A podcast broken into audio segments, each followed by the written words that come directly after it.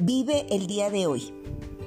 Vivamos el hoy, hoy en casa, hoy en familia, hoy con tus hijos, hoy con tus hermanos, con tus padres, hoy con tu pareja, hoy disfrutando este espacio que es tuyo.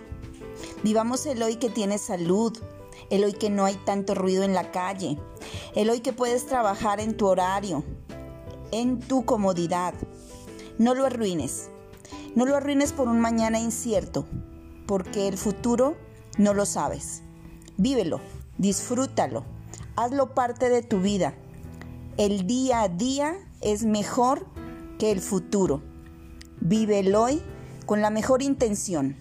Pon todos tus proyectos en el hoy y disfruta el tiempo con cada uno de sus segundos, minutos y horas.